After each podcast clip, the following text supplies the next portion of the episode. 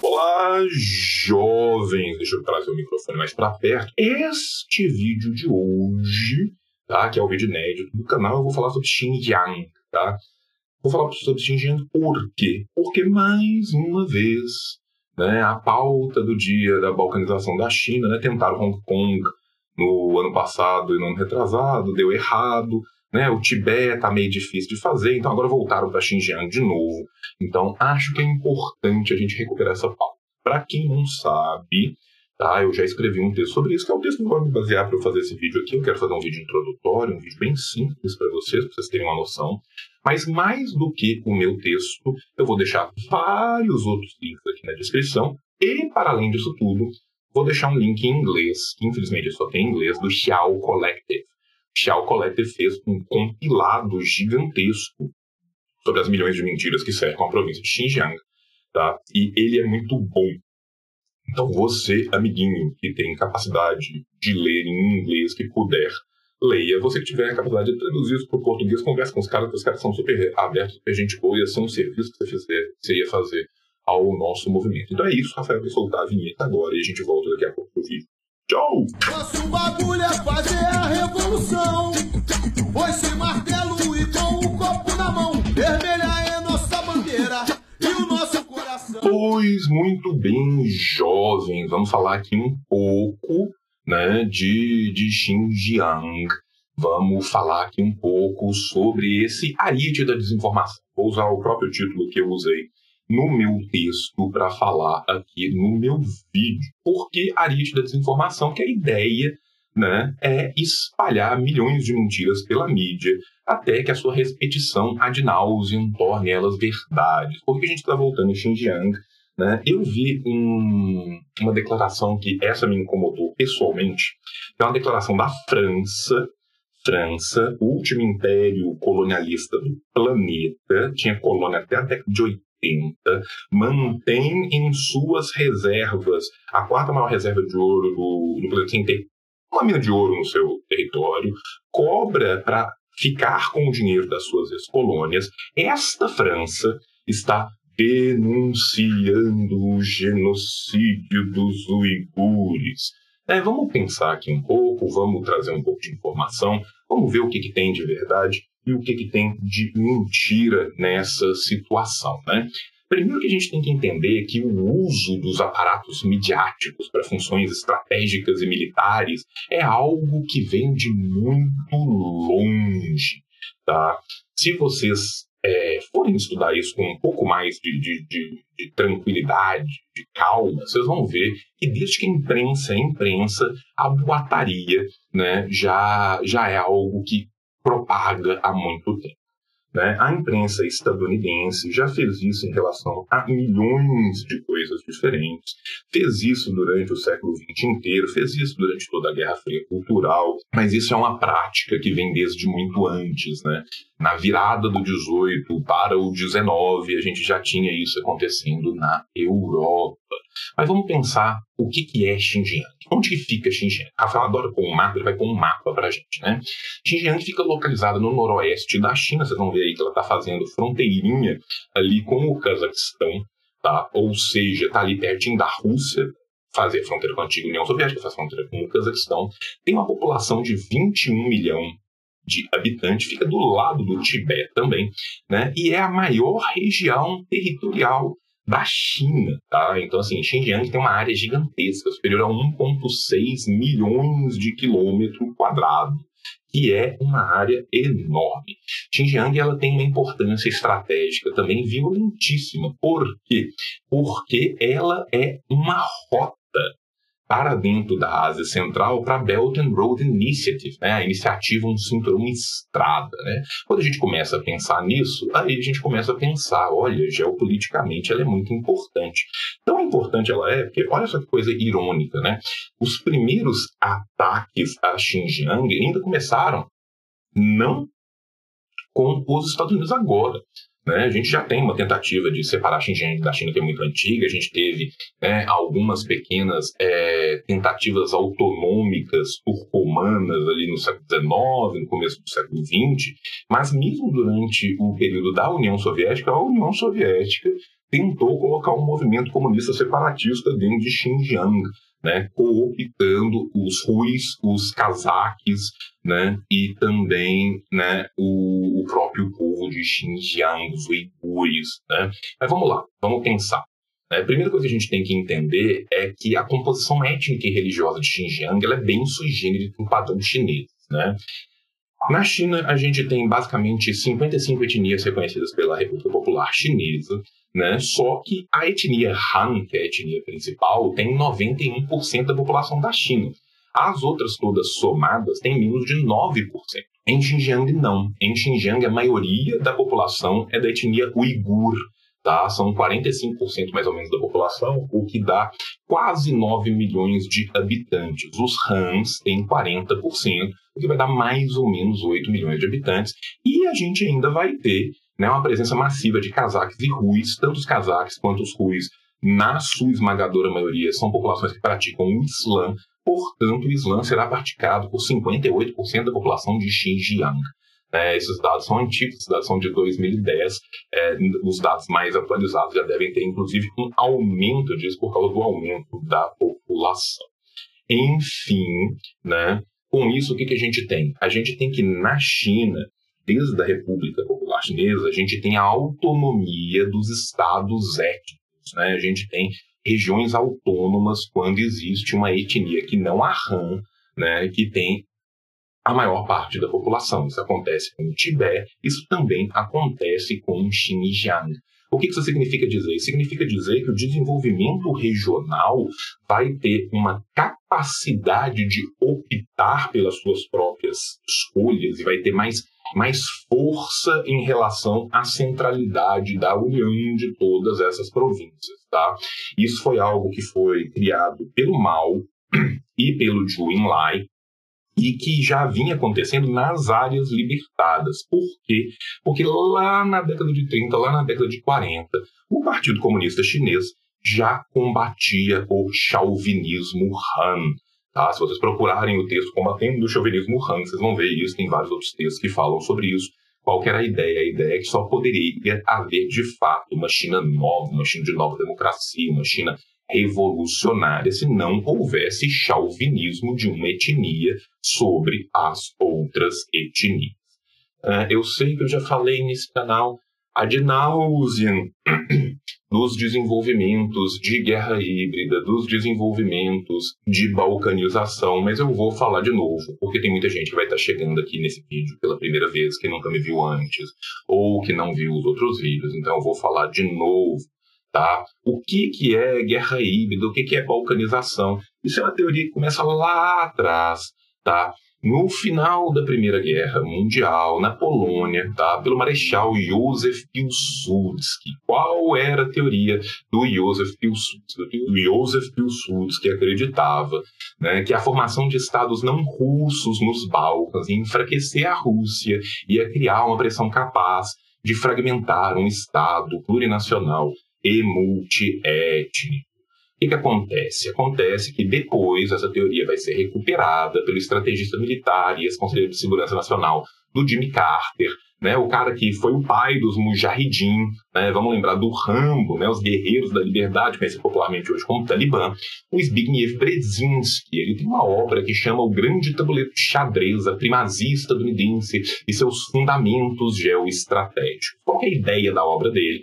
A ideia dele é que os Estados Unidos podem preservar seu domínio na Eurásia desde que ele use a estratégia dos Balcãs euroasiáticos. Então, inspirado em Pilsudski, vamos lembrar que o Zbigniew Brzezinski também é de origem polonesa, a ideia vai ser criar esses Balcãs, esses pequenos estados pulverizados na orla das nações que têm que ser combatida, por exemplo, as é, ex-repúblicas soviéticas na orla da, da, da Rússia, como, por exemplo, né, tentar criar movimentos de separação no Tibete, em Hong Kong, em Macau, em Xinjiang, na orla chinesa. Tá? A ideia é essa. Qual que é o problema? O problema é que nos últimos tempos, né, com o crescimento exponencial da economia chinesa, que se desdobra numa política expansionista mais agressiva. A iniciativa, né, um cinturão Mistrada, as bases militares no chifre da África, cada vez mais a necessidade de balcanizar a China é mais forte. Isso já foi feito desde a década de 50, desde o primeiro momento né, da independência real chinesa. Né? A gente tem que lembrar que se temos em 49 a formação da República, nós já temos em 53, 54 os primeiros golpes contra o Tibete. Né? Então isso foi feito nessa época. Hong Kong ficou sob a égide da, do Reino Unido até depois dos anos 2000. Né? A gente teve outras tentativas no Tibete, da década de 70, de 80, toda palhaçada com o Dalai Lama. Eu prometo que eu vou fazer um vídeo sobre o Tibete ainda, depois eu volto. Né? Mas essa é a ideia. A ideia é balcanizar. A ideia é criar milhões de confusõezinhas nesses estados que existe a possibilidade de você colocar isso para que o Estado chinês tenha que ficar resolvendo isso e não possa resolver as outras coisas que ele precisa resolver, principalmente não possa crescer, não possa expandir a sua economia. A partir disso, né, a partir dessas ideias geopolíticas, diversos analistas de geopolítica, o André Coríbico é só um deles, vão começar a trabalhar com o conceito de guerra híbrida. Esse conceito de guerra híbrida é um conceito disputado, tá? ele tem um, uma origem quase que coeva tá? na Rússia, né? no, no, no pensamento militar russo e no Ocidente, ele é um conceito disputado, mas o que importa desse conceito é a tese central dele, que é qual? Que é desde que o socialismo real cai, desde as guerras na Iugoslávia, né, as potências centrais estão forjando uma nova forma indireta de mudar o regime. Como que vai ser essa forma? Vai ser um golpe brando combinado com um golpe rígido, caso seja necessário. Então, o que é o golpe brando? O golpe brando é essa revolução colorida, é pegar pautas que existam ou não existam, ou que sejam forjadas para cooptar o máximo da população, para tentar uma mudança política institucional. Se essa mudança política institucional funcionar bem, se ela não funcionar, amém. E aí, se for preciso, vai para uma guerra não convencional. O que é uma guerra não convencional? É aquela guerra que não é aquela guerra de tropas no meio do nada, batendo com a outra. Você jogou Medieval Total War, aquilo é uma guerra convencional. Esse tipo de guerra, basicamente, acabou com a invasão iraquiana ao Kuwait, eles levaram uma surra violenta. Hoje em dia eles tentam outro tipo de guerra, até porque eles não querem fazer uma guerra direta, né, que eles vão patrocinar alguns grupos, grupo separatista, grupo terrorista, para começar uma confusão gigantesca e começar aquela guerrilha urbana de baixa intensidade, baixa intensidade para quem está olhando de fora, né, com, a, com essa guerra, para quem está lá dentro é terrível e é morte e destruição, até que haja necessidade de levar democracia, democracia, democracinha para essas pessoas levar democracia significa fazer o que aconteceu com a Líbia, né, que é devolver o país à era do bronze, tá? Enfim, né, independente de como vai ser, independente da necessidade ou não dessa fase mais rígida do golpe, né, a ideia do comodo da implantação do novo regime vai ser sempre o mesmo. Vai ter uma agência de inteligência estrangeira, um núcleo do, do futuro golpe vai ser criado dentro da população, uma campanha de desinformação em massa é começada usando redes online, tanto dentro como fora. A gente tem cooptação né, da imprensa para isso. Enfim, a gente pode nos basear aí no caso ucraniano do Euromaidan para pensar como funciona essa primeira parte, bem como a gente pode se basear também no caso ucraniano da guerra no Donbas, né, da, da, da da tentativa né, de, de uma fase rígida, como foi no Donbas para pensar essa guerra assimétrica de baixa intensidade nos estados fronteiriços cooptados, né? Porque aí vão traficar arma, vai traficar a companhia mercenária para é, colocar os insurgentes, com o objetivo final sendo sempre o último, uma mudança de regime, ou ao menos, se não tiver uma mudança de regime, que aquele Estado perca capital político, que aquele Estado fique na defensiva. Vamos voltar um pouco então para Xinjiang. Xinjiang tem a população, em sua maioria, da etnia uigur. Os uigures são um povo de origem turcomena. Sua população não está apenas na China, está na China, no Cazaquistão, no Uzbequistão, no Tajiquistão, no Kirguistão, na Rússia, na Turquia. Tá? Sendo que a maioria absoluta dessa população uigur habita, sim, a região de Xinjiang na China. Tá? Movimentos separatistas pela independência do Turquestão Oriental, como eu já tinha falado antes, existem desde o século XIX. Durante o século XX, a gente teve duas curtas experiências independentistas na parte da região, mas, não obstante, desde 1949, a região voltou a pertencer à China e está sob a tutela da política uma só China, que é a política unitária do Estado chinês, e uma condição sine qua non para manutenção de relações exteriores, diplomáticas com a República Popular da China.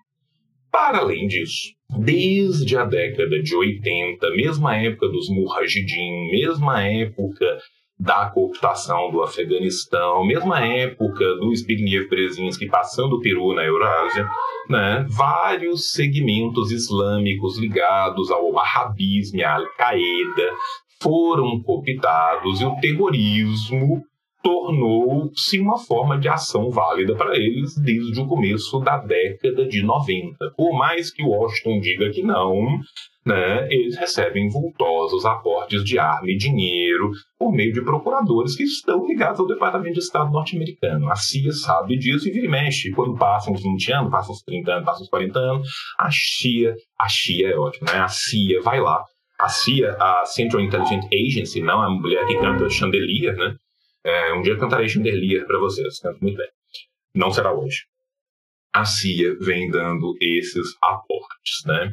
E a gente para e pensa assim, mas qual que é a política oficial chinesa para Xinjiang? Primeiro, a política oficial chinesa para Xinjiang é a mesma política oficial chinesa desde que a China se tornou China.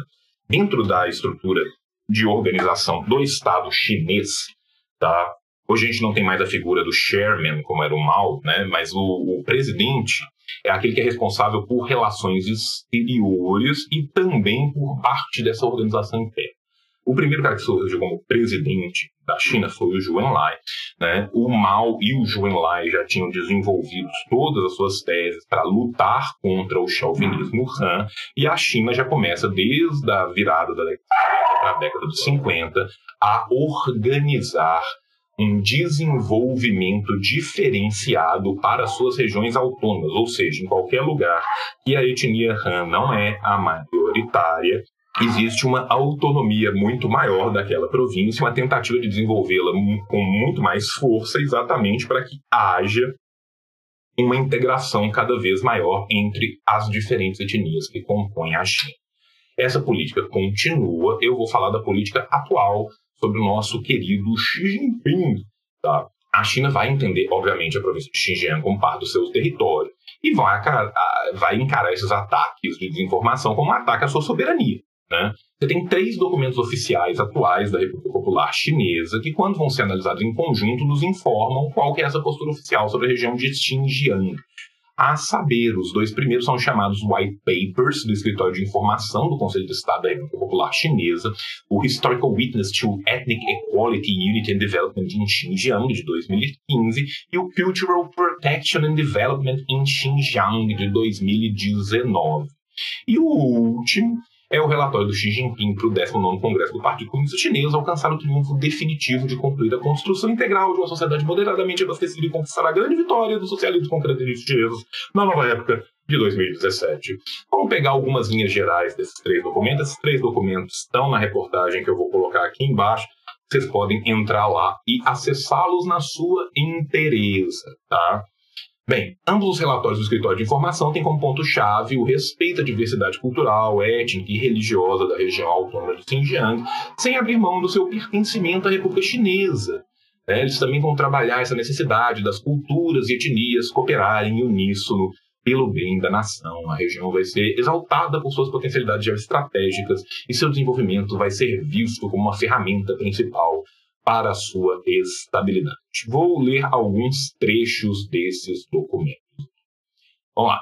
Desde a fundação da República Popular da China em 1949, o governo chinês atribui grande importância na documentação e proteção das culturas tradicionais éticas em Xinjiang, garantindo que elas sejam transmitidas às gerações subsequentes. Ele tem promovido transformação criativa e desenvolvimento inovador, encorajando esses grupos étnicos a aprenderem as línguas escritas e faladas um dos outros, promovendo comunicação e integração, respeitando suas liberdades religiosas e trabalhando para desenvolver suas iniciativas culturais e industriais. Continuo com o segundo documento.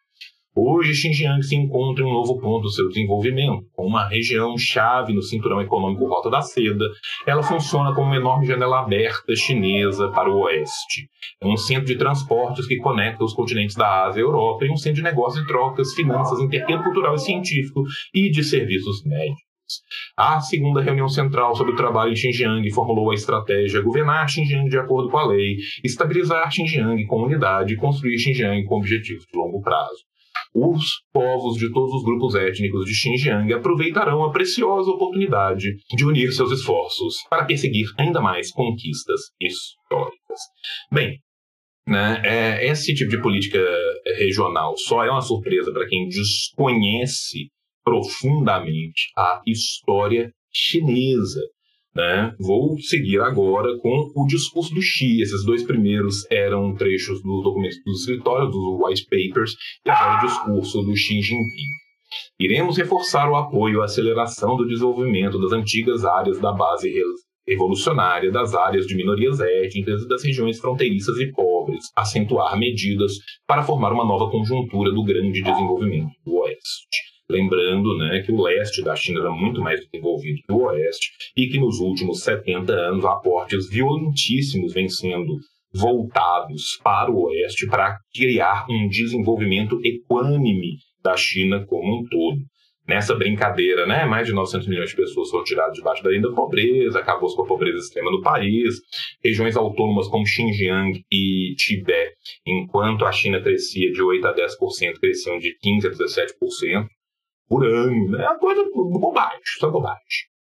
Impulsionamos profundamente a legislação científica, a aplicação rigorosa da lei, a prática imparcial da justiça e o respeito à lei por todos. Promoveu-se reciprocamente a construção de um Estado, um governo e uma sociedade regidos pela lei. O sistema de Estado de Direito Socialista, com características chinesas, vem melhorando a cada dia. A consciência de toda a sociedade sobre o Estado de Direito foi fortalecida significativamente. Defendemos com determinação a soberania nacional e a integridade territorial, jamais tolerando a repetição da tragédia histórica de separar o país.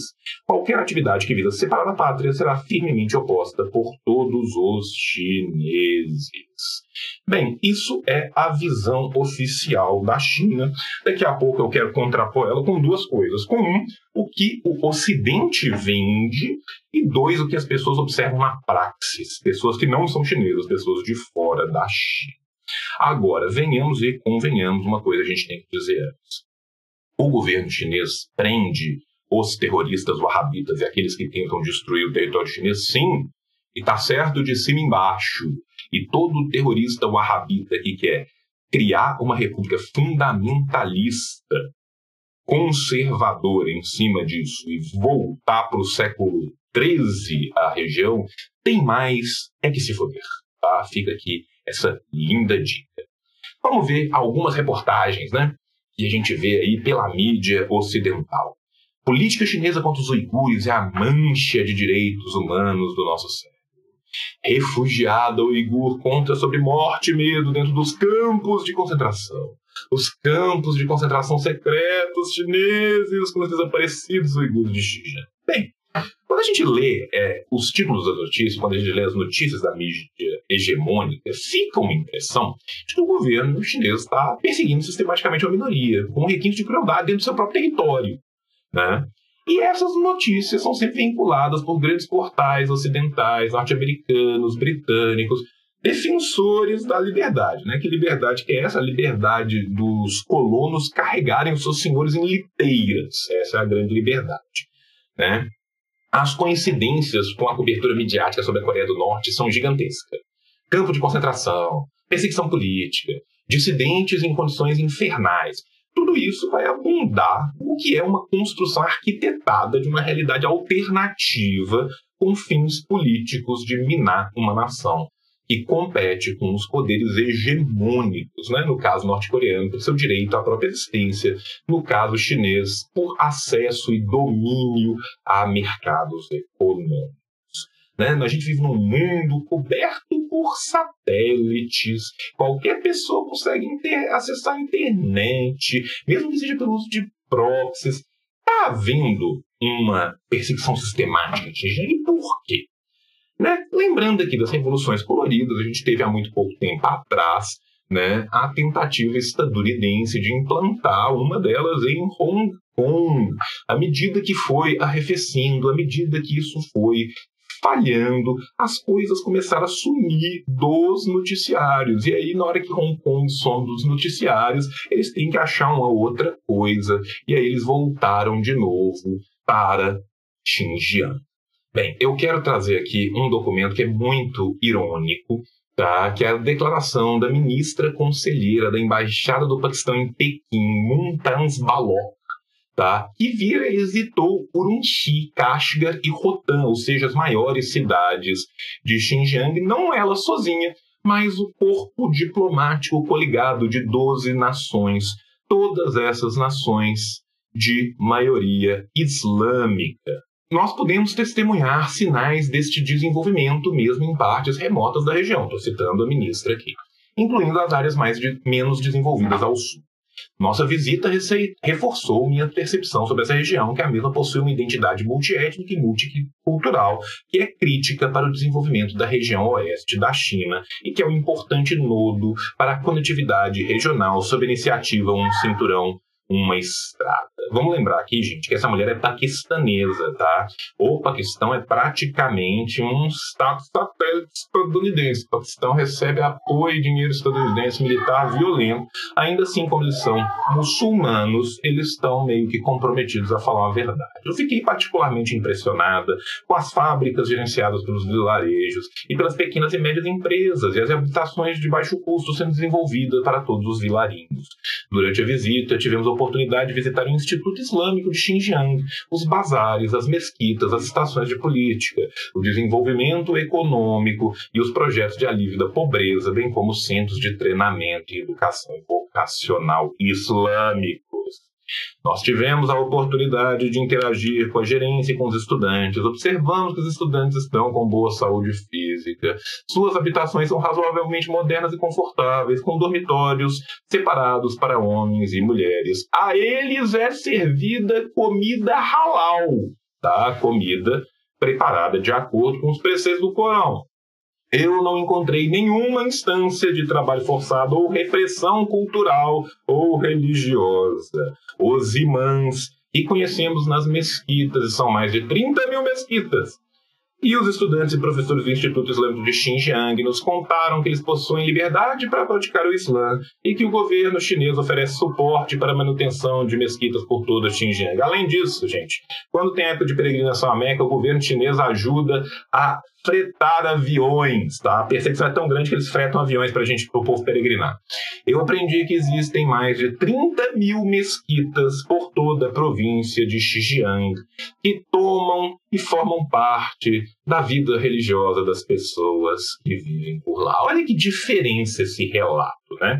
Primeiro, né, um dos relatos mais famosos que ficou tendo de, de sobrevivente, né, que era um cara que era guarda em Xinjiang, ele estava usando um uniforme que estava escrito em chinês errado e o uniforme que não era usado pelo Xinjiang, um típico, né? O cara comprou na internet um uniforme, chamou um cara qualquer de Macau, de Hong Kong, de Taiwan e fez essa pataquada. Enfim, salta aos olhos a diferença brutal entre os relatos, né? De um lado, a gente tem uma distopia pós-apocalíptica de campo de concentração, perseguição e morte. E do outro, a gente tem uma reunião, região que se desenvolve, que é um local de convivência pacífica entre etnias e religiões. Aí ainda tem outras mentiras que são ótimas. Né? Xinjiang ficou um ano sem internet. Ficou um ano sem internet, tem uma das maiores bolsas de valores da região. A bolsa de valor da região continuou operando o tempo todo e operava online tinha não tinha internet. Enfim, né, daqui a pouco nós vamos ter uma nova ressurreição. Né? A gente tem que perguntar para a gente mesmo o que, que vai ser mais verossímil. Né? Um lugar onde minorias são perseguidas, mas tem 30 mil mesquitas? Onde você não pode ser muçulmano em paz, mas o governo serve comida halal. Os institutos de educação que são de educação islâmica. Né? Ou a gente tem uma campanha orquestrada de mídia com interesses geoestratégicos e militares e políticos sendo conduzidos por potências dominantes. Enfim, né, isso aqui é um caso muito claro, muito clássico do orientalismo mais rasteiro, né, dessa construção bizarra desse arquétipo maniqueísta do outro não ocidental. Né? É um caso clássico de como o Departamento de Estado norte-americano constrói um aparato de guerra fria, cultural, que vai contar com artista, com intelectual, com empresa de mídia e o caralho a quatro. E sempre, né, como já disse nosso querido menino Domênico Losudo na linguagem do Império, né, se a preta deixar eu terminar o vídeo, como que esse país maravilhoso chamado Estados Unidos vai usar né, diversas categorias do discurso para construir os inimigos reais ou imaginários que sirvam aos desígnios de hegemonia, de, hegemonia, de, de hegemonia da besta de guerra estadunidense. Tá? O que mata de verdade é xenofobia, o que mata de verdade é racismo, o que mata de verdade é imperialismo e colonialismo. Tá? Os Estados Unidos adoram falar de campo de concentração. Tá? É, tem um campo de concentração aqui em Belo Horizonte, fica a 2,5 km aqui de casa, chama Cadeia. Tá? Inclusive tem um campo de concentração na cidade de cada um de vocês que está vendo um livro. Já que a gente vai falar de concentração, você sabe quem tem a maior população carcerária do planeta, tanto em termos absolutos como em termos relativos? Adivinha? Te contar um segredo. É os Estados Unidos. Dessa população carcerária estadunidense, 90% dela é composta de negros e imigrantes. Tá? Então, quem tem campo de concentração para criança, aonde criança e imigrante dormem embaixo de cobertor de alumínio, Estados Unidos. Né? Como eu disse antes, a China de fato combate o terrorismo fundamentalista islâmico que é impetrado na região a partir dos esforços que foram capitaneados pelo senhor dos Estados Unidos, criador da Al-Qaeda, criador dos Mujahideen, né? Agora fica aí, né, comendo merda e arrotando caviar. Enfim, jovens, essa é uma versão bem mais verossímil do que ocorre de verdade na província de Xinjiang. Te urjo que, assim como nos disse nosso querido amorzinho, menino Slavoj Žižek, não coma da da ideologia. Tá? A preta não vai me deixar terminar o vídeo, então nós vamos terminar o vídeo. Um beijo no seu coração, tchau. Tchau, acabou. Tchau, acabou. Marx, o gênio, escreveu o Capital. Lenin na Rússia e na China tem o mal. E o Che Guevara em Cuba toca internacional.